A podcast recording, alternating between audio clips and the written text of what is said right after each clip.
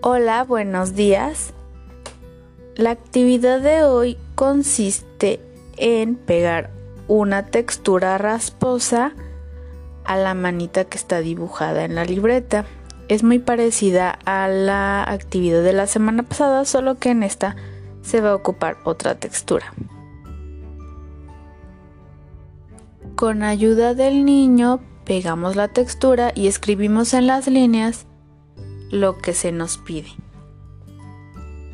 En esta textura a veces es complicado porque no les gusta.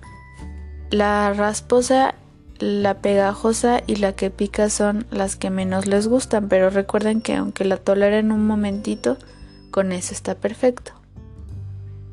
Y muy bien, muchas gracias por el apoyo y adiós.